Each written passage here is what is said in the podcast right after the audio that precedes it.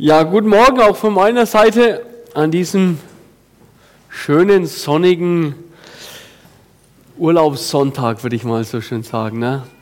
Ich hoffe, einige von euch sind schon erholt, ein bisschen zurück vom Urlaub, war ein bisschen unterwegs und es gibt ja so typische Urlaubsziele. War jemand in Hamburg zum Beispiel? So ein klassischer Urlaub? Aber einige waren das sicher schon. Ne? Und wer in Hamburg ist, ganz klar, da muss man da muss man zu den Marktschreiern, ne? zu, ähm, zum Fischmarkt gehen, ganz, ganz klar. Und dann ist es ja so, da gehst du da hin, willst du vielleicht einen Fisch kaufen und kommst mit so einer Tüte voll dann nach Hause mit zwei, drei Kilo. Ja? Woran liegt das? Diese Marktschreier, sehr begabt, wie sie ihre Ware anpreisen, einen Fessel in den Band ziehen und dann geben sie da noch einen Fisch drauf und noch einen Fisch und dann kauft man da völlig froh und isst dann tagelang nur noch Fisch sozusagen. Ich habe mir überlegt, wie kann das einer machen so auf die Dauer? Ist ja so ein gutes Geschäftsmodell, was sie da haben. Aber das geht meines Erachtens auch nur, wenn du überzeugt bist von dem, was du verkaufst. Ansonsten würde es gar nicht funktionieren auf die Dauer, wenn du da nicht wirklich dahinter stehst. Und so Leute, die so überzeugt von Dingen sehen, so ein Marktschreier, aber sieht man auch andere Menschen im Leben.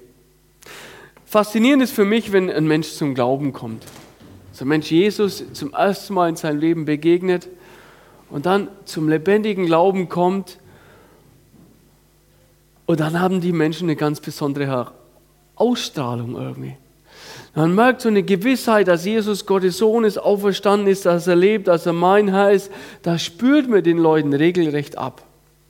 Und einer davon, den ich heute in die Predigt reinnehmen will oder die ganze Predigt aufbaue, ist Johannes der Täufer. Eine große Figur des Neuen Testaments und einer mit einem Sondersuper-Spezialauftrag. Und zwar war es ja damals so, dass die Medien noch nicht so äh, möglich waren, wie es heute ist. Und jetzt kommt Jesus und hat nur drei Jahre Zeit in dieser Welt zu predigen, die Leute zu verändern, Reich Gottes zu predigen. Und die Leute müssen ja irgendwie dann vorbereitet sein drauf. Eine gewisse Neugierde muss geweckt werden. Eine gewisse innere Vorbereitung muss dazu erfolgen. Und das war sein Auftrag, den er zu erledigen hatte. Er war sozusagen wie so ein Vorbereiter. Und so ist er auch durch die Dörfer gezogen, beziehungsweise hat dann diese Botschaft gebracht, ähm, tut Buße, denn das Himmelreich ist nahe gekommen. Jedes Tal wird ausgefüllt und jeder Berg und jeder Hügel erniedrigt werden und das Krumme wird zu geraden werden und die Holprigen zu ebenen Wegen werden und alles Fleisch wird das Heil Gottes sehen. Tut Buße, das ist seine Botschaft. Leute, kehrt um mit eurer Lebensrichtung und wendet euch neu diesem Gott zu. Und wie war die Reaktion? Die Leute haben gemerkt, ja, da ist was dran. Der hat recht. Und so sind sie an den Jordan gegangen und wer dies in Israel in Urlaub war oder auch demnächst vielleicht hingeht, diese Täuferstelle, wo der Johannes der Täufer getauft hat, das soll ja jetzt auch so Weltkulturerbe werden, ja, noch meine Information. Was ganz hervorragendes, was da passiert ist. Und Leute sind dazu Hunderten, zu Tausenden hingeströmt und wurden irgendwie schon mal vorbereitet. Da wird jetzt was kommen. Und dann der Höhepunkt. Der Höhepunkt. Nämlich Jesus Christus selber kommt zu Johannes, um sich taufen zu lassen. Und jetzt müsst ihr euch mal die Situation vorstellen. Da ist er in dem Jordan, beide stehen vielleicht bis zum Bauchnabel im Wasser drin, äh, Jesus und Johannes der Täufer. Und dann taucht der Johannes Jesus unter. Und in dem Moment, wo er ihn auftaucht, wo Jesus auftaucht, wieder aus dem Wasser, nicht auftaucht, auftaucht, da sieht er, dass der Himmel aufgeht.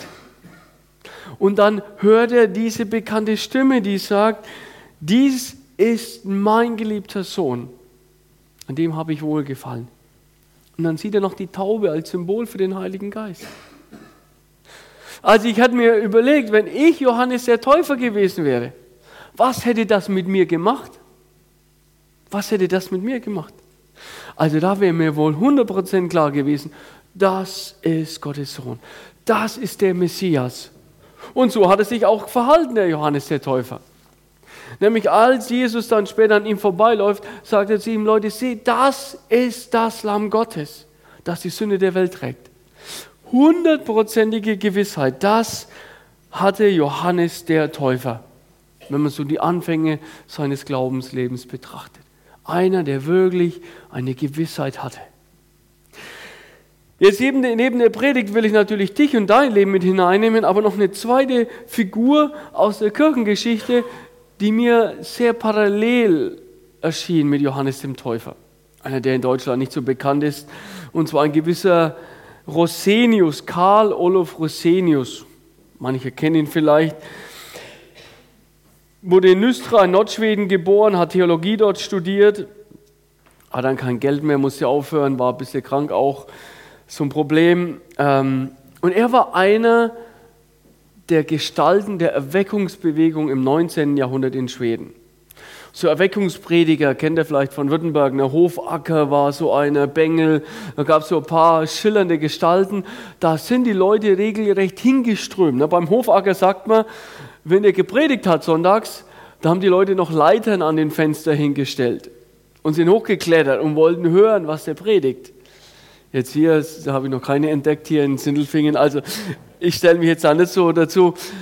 Aber das waren solche Gestalten, da sind die Leute gekommen und wenn die dann eine Predigt gehalten haben und wenn die eingeladen haben zum Glauben an Jesus, dann sind die Leute nicht einfach heimgegangen danach, sondern so nach den Geschichten waren die manchmal die halbe Nacht mit beschäftigt, mit Leuten noch zu reden und zu beten, um denen klar zu machen, okay, jetzt hast du eine Beziehung mit Jesus Christus. Das ist so ein typisches Kennzeichen von der Erweckung. Und er war einer, der gepredigt, Gesetz, den Leuten sagen, das fordert Gott von dir, damit du das ewige Leben bekommst. Und dann die Leute realisieren, da, da scheitere ich daran, da, da zerbreche ich eigentlich dran. Und jetzt das Evangelium, Jesus hat das Gesetz für dich erfüllt. Und so wirst du Christ. Das hat er erlebt, eine gewaltige Geschichte in jungen Jahren schon in seiner Jugend zum Glauben gekommen, mit 23 dann wirklich mit Jesus gelebt. Eine riesen Glaubensgewissheit, was die Bibel betrifft, dass sie Gottes Wort ist. Einer, der überzeugt das gepredigt hat. Und jetzt lese ich was Eigenartiges in meinem heutigen Predigtext. Und wer eine Bibel hat, kann sie aufschlagen. Wer ein Handy hat, kann es auch nachlesen. Und zwar Matthäus 11, Verse 2 bis 6. Matthäus 11, die Verse 2 bis 6. Also bei dem Johannes den Täufer sind noch ein paar Jahre vergangen inzwischen. Ne? Und jetzt passiert Folgendes. Heißt hier, Johannes der Täufer, der damals im Gefängnis war, der hörte von den Taten des Christus. Und jetzt schickt er seine Jünger zu Jesus mit folgender Frage. Bist du wirklich der, der kommen soll? Oder sollen wir auf einen anderen warten? Bist du wirklich der, der kommen soll, oder sollen wir auf einen anderen warten? Jesus antwortet an ihnen, geht zurück zu Johannes und berichtet ihm, was ihr gesehen und gehört habt. Nämlich Blinde sehen, Gelähmte gehen, Aussätzige werden gesund, Taube hören, Tote werden zum Leben erweckt und den Armen wird die gute Botschaft verkündet. Und dann sag ihm weiter, Gott Segne die, die keinen Anstoß an mir nehmen. Als ich diesen Text zum ersten Mal bewusst wahrgenommen habe, muss ich sagen, da muss ich erstmal schlucken, erstmal stehen bleiben. Dachte ich, was ist denn hier passiert? Was ist denn hier los? Da war Johannes der Täufer so eine schillernde Figur, mit dem Heiligen Geist schon ausgestattet und diese Spezialaufgabe von Gott. Und jetzt, Jahre später, auf einmal erlebe ich einen, der Zweifel hat. Und so mein zweiter Punkt, Johannes, der Zweifler. Was war passiert? Der sitzt im Gefängnis des Herodes und hat da schon ein paar Tage und Wochen verbracht. Und Gefängnis, ja, was ist Gefängnis? Was macht das mit dir? Ich war mal ähm, in, in der Jugendvollzugsanstalt wo Jugendliche auf ihre Verurteilung warten und war mal dabei und habe da auch mit denen gesprochen. Und es war interessant, dass manche schon nach sechs, acht Wochen sagen, es gibt nichts Schlimmeres, wie der Freiheitsentzug. Indem du in deiner Zelle drin sitzt, eingeengt, abgeschnitten von der Außenwelt und in diesen vier Wänden lebst, es ist grausam. Es ist wirklich grausam. Deswegen auch die Höchststrafe in Deutschland, Freiheitsentzug. Und so war jetzt Johannes der Täufer auch abgeschnitten von der Außenwelt. Klar, er hat Besuch empfangen. Er wurde damals von seinen Leuten auch versorgt sozusagen. Aber wenn ich jetzt sehe, was passiert ist, da muss ich sagen, irgendwie dieses Gefängnis, das macht was mit dem Johannes. Das bringt es durcheinander. Weil jetzt lässt er seine Jünger, sagt, komm, jetzt geht ihr mal für mich zu Jesus. Ich habe solche Glaubenszweifel und frag den jetzt mal, bist du der Kommende oder bist du es nicht? Klär das doch mal bitte vorher. Und ich frage mich, woher kommen diese plötzlichen Glaubenszweifel? Ne? Da sagt er noch vorher, Leute, Berge, die werden erniedrigt werden. Täler, die werden aufgefüllt werden. Und dann war ja das Alte Testament, wenn du da mal ein bisschen studierst in der Bibel, wenn du da mal richtig nachliest, dann, dann wird ja relativ viel über diesen Messias ausgesagt. Und man hatte natürlich dann so eine Vorstellung in sich aufgebaut, wie das dann sein wird, diese messianische Heilszeit, wenn Gott wiederkommt. Und da war natürlich klar, dass alle Krankheiten geheilt wird. Man hat angenommen, das, was durch den Sündenfall Adam und Eva verloren geht, ging, dass das jetzt wieder zurückgeholt wird, dass dann wieder so paradiesische Zustände sozusagen herrschen. Aber was ist, was ist passiert? Ja? Kranke gab es, Leute sind wieder gestorben. Und die Römer, ja, was ist mit den Römern? Ja, und er selber, das müsst ihr jetzt mal vorstellen, er sitzt nun in einem Gefängnis. Also er ist nicht frei. Er selber sitzt da mittendrin. Und wo war nun der Erlöser? Und dann sitzt du in einem Gefängnis und da kommst du ja manchmal so in so Denkprozesse hinein. Ne? Kennt ihr euch vielleicht manchmal, dass man sich so, so selber hinein verstrickt, dass man selber sich so durcheinander bringt und irgendwie selber gar keinen klaren Blick mehr hat. Also Glaubenszweifel, ja, ich habe überlegt, liegt es vielleicht nur an den Umständen bei dem? Liegt es vielleicht nur daran, dass er jetzt in dem Gefängnis ist? Aber auch wenn ich so andere beobachte und mit Leuten rede, da muss ich sagen, ja, es, Umstände tragen sicher dazu bei. Aber manchmal kommen Zweifel auch aus dem Nichts, so ganz plötzlich, ganz unverhofft. Und man denkt, wenn es einem so, so gut geht, wow, das, das könnte mir doch nie passieren. Ich bin doch einer, der, der ist eine starke Persönlichkeit, der hat einen starken Glauben.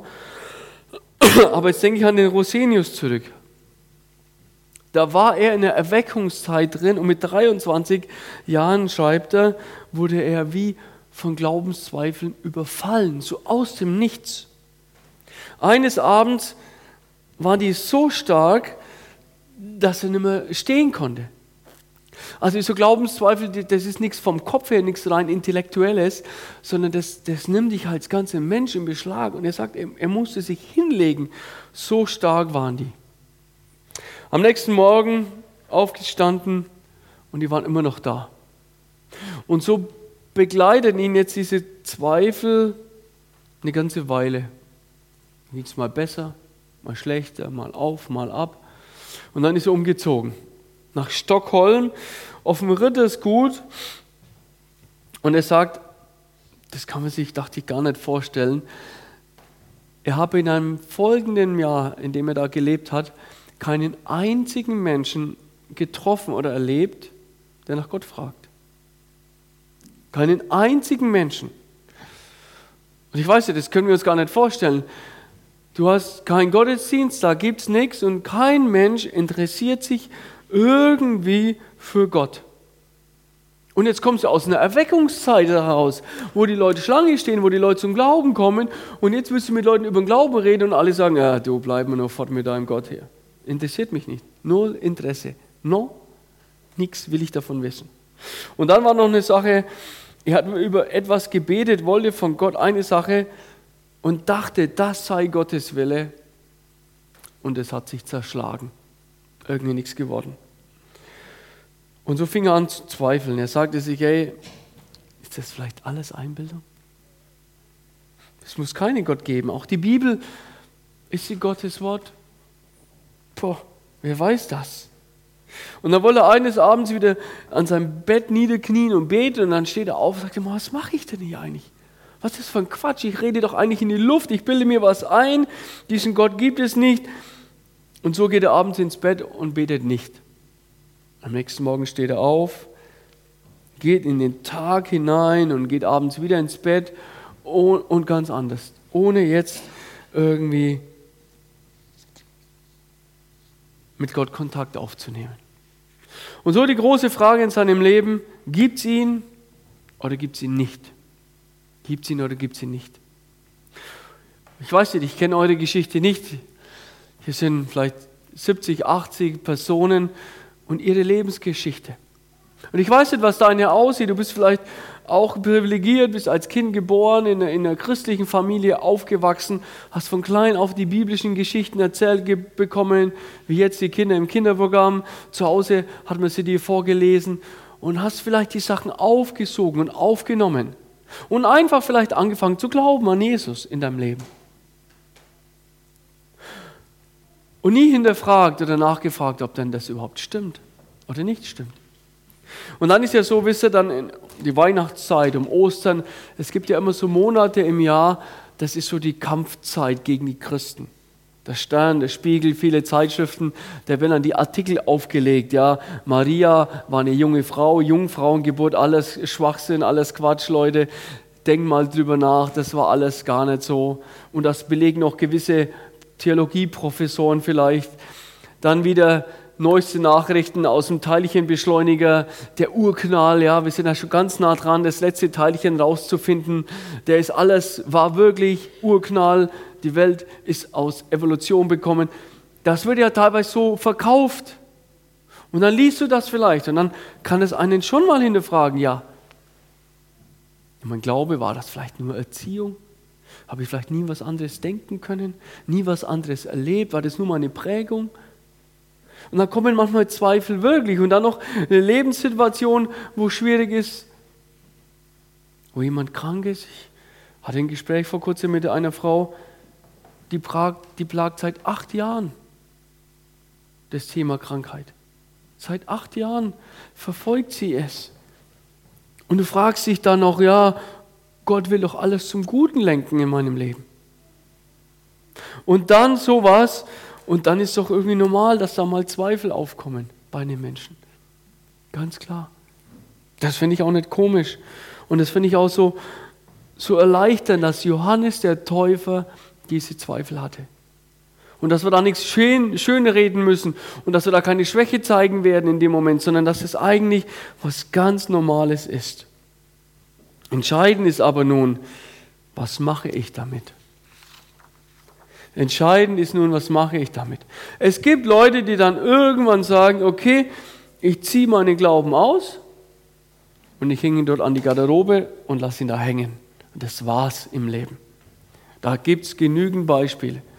Und vielleicht kennt ihr auch Leute aus dem Jugendkreis, aus der Gemeinde, die das gemacht haben. Die einfach gesagt haben, nee, es war's, ich habe das ausprobiert, für mich ist das Thema Christsein vom Tisch.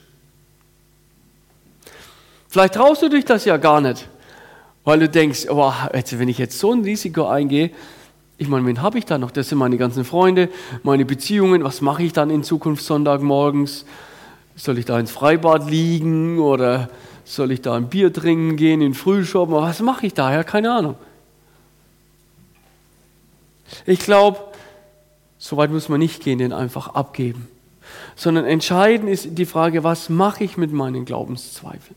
Und deswegen mein dritter Punkt, nämlich, wenn ich den Johannes anschaue, Johannes war ein Sucher. Entscheidend ist, dass ich jetzt, glaube ich, auf die Suche mich mache. Dass ich anfange, Antworten zu suchen. Johannes hat sein Glauben nicht einfach fallen lassen, sondern er hat eine Antwort gesucht auf seine Zweifel. Und damit gehst du auch ein Risiko ein. Du könntest ja wegdrängen, könntest denken, das ist eine, eine, kurze Erscheinung, die legt sich wieder in meinem Leben. Aber indem du jetzt Antwort suchst, kann sein, dein Glaube wird wirklich gestärkt oder vielleicht hängst du noch mehr in der Luft. Und so ging er jetzt zu Jesus hin. Er konnte ja nicht, aber seine Jünger hat er hingeschickt, damit die nachfragen. Und er fragt jetzt Jan, bist du der, der kommen soll oder nicht? Bist du der, den ich schon so lange beauftragt, verkündigt habe oder nicht? Ich glaube, das ist auch richtig. Glaubenszweifel, die können ausformuliert, die können ausgesprochen, die können mal auf den Punkt gebracht. Denn was wollen wir denn vorher Gott vormachen? Die Lieder, die wir gesungen haben, die sprechen doch genau davon. Der weiß doch alles. Der weiß doch alles. Du bist meine Zuflucht und Stärke. Ich kann ja nur zu jemandem hinfliehen, der schon weiß, was irgendwo Sache ist. Und so hat er gemacht. Aber auch Rosenius hat so gemacht. Er schreibt einem alten Freund einen Brief, hat sich hingesetzt und schreibt, wie es ihm geht. Einfach mal aufgeschrieben. Und naja, wisst ihr, wenn du natürlich so einen Brief bekommst, da lässt er natürlich nicht lang Zeit. Da reagierst du ganz schnell. Wenn du merkst, da geht es jemand so richtig dreckig, dann schaut man, dass man dem eine schnelle Antwort liefert. Und er hat gesagt, du, Rosenius, ich kann es nachvollziehen. Und ich gebe dir eine Antwort. Lies weiter in der Bibel, die du so anzweifelst und bitte weiter zu dem Gott, wo du große Bedenken hast, ob er überhaupt existiert. Kurze Euphorie ist da, eine kurze Hoffnung, er probiert es aus, wieder Zweifel, wieder Zweifel. Wie war es beim Täufer? Jesus gibt dem Johannes den Täufer eine Antwort aber nicht die wir vielleicht erwarten würden. Logisch wäre, wenn er hingeht und sagt, hey, Johannes, jetzt komm, überleg mal, ich bin der Messias. Ganz einfach. Das ist eine ganz einfache Geschichte. Johannes, ich bestätige dir das hier, ich bin der Messias. Das macht er aber nicht. Sondern er gibt ihm ja diese ganz eigenartige Antwort, wenn er sagt, schau mal hin, was passiert. Blinde können wieder sehen. Lahme gehen, Aussätzige werden gereinigt, Taube hören, Tode werden auferweckt und Arme be bekommen die gute Nachricht zu hören. Und jetzt mach mal deine Augen auf und überleg mal, wann ist das in der Weltgeschichte passiert? Stimmt, im Alten Testament, Naaman hat mal jemand geheilt, ja, da ist mal jemand gesund geworden. Und auch hier, da ist mal jemand auferweckt. Aber jetzt schau mal an, was gerade vor sich geht. Da, da werden Tote wieder lebendig. Tochter des Jairus, der Lazarus läuft auf einmal wieder rum. Überall werden Kranke gesungen. Der Bartimäus kann auf einmal wieder, äh, wieder hören. Leute können wieder sehen. Und dann ist es ja so, die, ähm, wenn Jesus unterwegs war, da ist ja manchmal nur so Sammelbegriffe. Also der war ja in der Region und da wurde plötzlich alle gesund. Jetzt stell euch vor, der würde hier in den Gottesdienst reinkommen, der würde ihnen gleich mal den Kopfhörer abnehmen, der würde hier alle Brillen einsammeln, Jesus, und alle Kontaktlinsen könntet ihr rausmontieren, die würde auch mitnehmen, weil alle wären dann gesund, wenn Jesus hier in den Gottesdienst wäre. Der würde einmal durch das Sindelfinger Krankenhaus laufen, von unten bis oben, und alle, alle das ganze Personal, das da arbeitet, hätte er heute frei und könnte ins Freibad gehen. Das war teilweise die Realität, wenn Jesus irgendwo aufgeschlagen hat. Und jetzt sagt Jesus, Johannes, mach mal die Augen auf. Wann hast du sowas jemals irgendwo erlebt? Das gibt es nicht. Und deswegen überleg doch mal, ob ich derjenige bin. Und das finde ich eine interessante Antwort. Dass Johannes, äh Jesus dem Johannes nicht so eine schnelle Antwort gibt, sondern beobachte mal dein Leben. Und bei dem Rosenius ging es auch so hin und her. Er ging dann zu einem Seelsorger, der da um die Ecke gewohnt hat, und hat ihm seine Situation geschildert. Und er hat sich ihm angenommen, hat zugehört und hat gesagt, hey, Rosenius, überleg mal. Du bist ja nicht ganz dumm. Wie ist es mit der Bibel? Wenn du so große Zweifel hast an der Bibel, überleg mal, Stell dir vor, wer soll denn die geschrieben haben? Außer Gott selber. Wären es böse Menschen gewesen, die die Bibel geschrieben hätten, was hätte das automatisch für die für Konsequenz? die würden sich doch selber verurteilen, sich selber verdammen. Wären es aber jetzt gute Menschen gewesen, was hätte das für eine Konsequenz? Die würden lügen. Aber das passt ja auch nicht zu ihnen zusammen. Also muss doch eigentlich der lebendige Gott dahinter stellen. Er macht sich Gedanken, er hört sich das an und hat das Gefühl, ja, das stimmt. Kriegt ein bisschen Hoffnungsschimmer in seinem Leben und trotzdem haut sie nochmal um. So schnell geht es nicht. Und das ist auch jetzt so eine Beobachtung in meinem Leben, im Leben von, von anderen, das Glaubenszweifel, dass Gott die nicht so von heute auf morgen so wegwischt, sondern oft ist es ein Prozess ein Zeitraum, das dauert eine gewisse Zeit, bis Gott hier wieder was verändert, was umlenkt in unserem Leben. Und so gibt es Gott dem Rosenius eine Hausaufgabe und sagt, hey, schreib doch jetzt einfach mal auf alle Argumente und Gedanken, die du im Kopf hast, was deinen Glauben betrifft, was deine Zweifel betrifft und versuch alles mal niederzuschreiben. Und das finde ich interessant, weil der Teufel eigentlich, der ja irgendwo da auch mit drin steckt, der ist ja einer, der immer durcheinander bringen will. Und durcheinander bringen heißt etwas verwirren, etwas unklar machen. Kennt ihr vielleicht, wenn ihr mal für eine Prüfung lernt und ihr habt da tagelang gelernt für eine Prüfung und am Ende das Gefühl, es ist alles nur noch konfus. Ich, ich kriege ja gar nichts mehr hin davon. Ja? Ich dachte, ich hätte das wie so ein Zahlenstrahl jetzt im Kopf und könnte das abspulen. Ich habe das Gefühl, es ist alles völlig durcheinander. So macht er das zum Teil. Und deswegen muss man schauen, dass die Dinge wieder entwirrt werden. Und so setzt sich der hin, der Rosenius, und fängt an aufzuschreiben. Alle Zweifel, alle Argumente, die dafür und dagegen sprechen, alles, was so irgendwie da reinspielt. Und Aufschreiben ist sowieso was ganz Faszinierendes und Wichtiges. Und ist eigentlich auch was, was aus unserer Frömmigkeitsbewegung kommt. Weil wir sind nämlich eine Frömmigkeitsbewegung, die gelernt hat und Wert darauf gelegt hat, zu reflektieren. Uns wurde normal nie gesagt, glaube einfach immer nur, sondern immer auch gesagt, beobachte dein Leben. Und immer wieder will man Plattformen und Gelegenheiten schaffen, wo Leute was erzählen können, was sie mit ihrem Gott erlebt haben. Und ich muss sagen, wenn ihr mich jetzt fragen würdet, was ich mit Gott erlebt habe, da könnte ich ein paar Dinge aufzählen. Aber lang nicht all das, was in meiner Lebensgeschichte, in meiner Glaubenslebensgeschichte passiert ist. Und deswegen ist so eine Empfehlung, die schon immer da war, schreibt sowas wie Tagebuch. Kennt ihr, oder? So rosanes Büchle, so ein Klammer rumherum, kleines Schloss dran, ja. Gibt es in unterschiedlichen Varianten heutzutage. Aber irgendwo ein Büchlein, ein Zettel, irgendeine Datei haben, in der ich anfange aufzuschreiben. Aufzuschreiben, was in meinem Leben passiert. Gebetserhörungen, manchmal nur Stichpunkte. Aufschreiben, notieren, was in meinem Leben passiert ist. Und ich sage euch, das wird was sein, was für dein Leben und gerade für solche Zweifelsituationen wie so ein Schatz ist.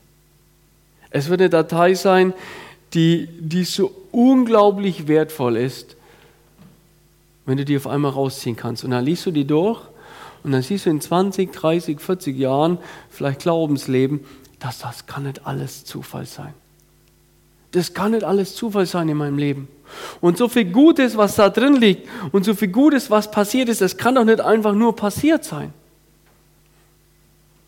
Da muss doch eine Hand Gottes dahinter gesteckt sein, die dahinter steht, die mein Leben in der Hand hält und die Dinge gelenkt hat und zu so viel Guten geführt hat. Und so macht es Rosenius. Er schreibt auf, er schreibt aber auch seine Glaubenszweifel auf, seine Gedanken seine Logik, seine Unlogik. Und nach drei Tagen des Schreibens und des Nachdenkens, ich weiß nicht, wie viele Seiten es waren, kam er zu der Gewissheit, dass die Bibel Gottes Wort ist, göttlichen Ursprungs ist und alles in ihr wahr ist. Selten habe ich das bei jemandem erlebt, der das so ehrlich und so geklärt haben will und so mit Glaubenszweifel umgeht. Und wisst ihr, was das mit einem macht? Er schreibt, er saß lange Zeit im Zimmer, zitterte und weinte vor Freude, weil jetzt diese Glaubensgewissheit wieder da ist.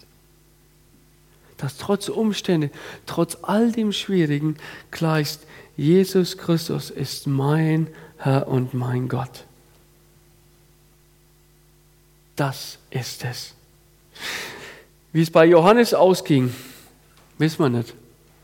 Das bleibt leider offen. Aber ich gehe auch von aus, dass er zu einer Glaubensgewissheit wiedergekommen ist, dass Jesus Christus hier eingegriffen hat. Und ich weiß nicht, wie es in deinem Leben ist und wie du umgegangen bist.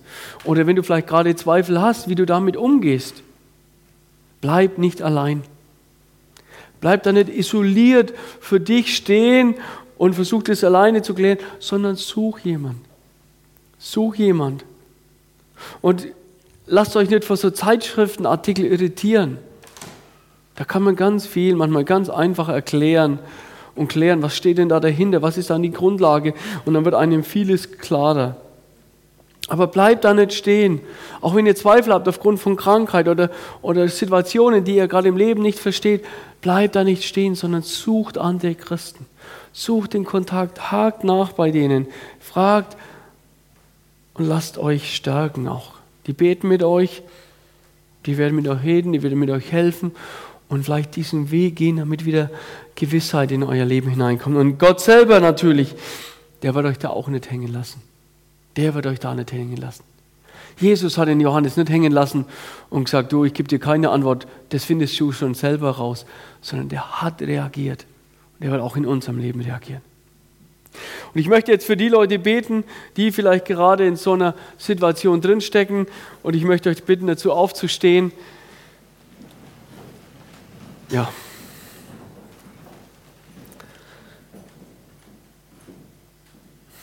Jesus Christus, Gottes Sohn, ich danke dir, dass die Bibel so ehrlich ist und dass alles so aufgeschrieben ist, wie es passiert ist. Und ich danke dir, großer Gott, dass, dass der Johannes, der Täufer, von dem man es nie erwarten würde, dass der auch von Glaubenszweifeln übermannt wurde, sozusagen. Und du kennst unser Leben und unsere Geschichte. Manche haben es vielleicht sogar nie ausgesprochen, wo das auch da ist im Leben. Und auch mal da ist im Leben. Und vielleicht auch wieder da ist im Leben. Und ich danke dir, dass du ein Gott bist, der uns nicht allein lässt. Und ich bitte dich für die Leute, dass du ihnen Menschen über den Weg schickst, die hier eingreifen, die hier helfen, die hier zuhören. Ich bitte dich, dass du den Leuten Bibelverse schickst, die Dinge klar werden lassen. Und ich bitte dich, dass wir unseren Glauben nicht einfach abgehen, sondern dass wir zu dir hingehen und Hilfe und Klärung und Gewissheit suchen, Jesus. Bitte, bitte klär du die Zweifel in unserem Leben und stärke unseren Glauben, damit wir danach vielleicht nicht mehr so euphorisch, aber in einer ganz tiefen Gewissheit sagen können, ja, du bist Gottes Sohn. Für die Menschen bitte ich dich und dass sie Zweifel bekommen. Amen.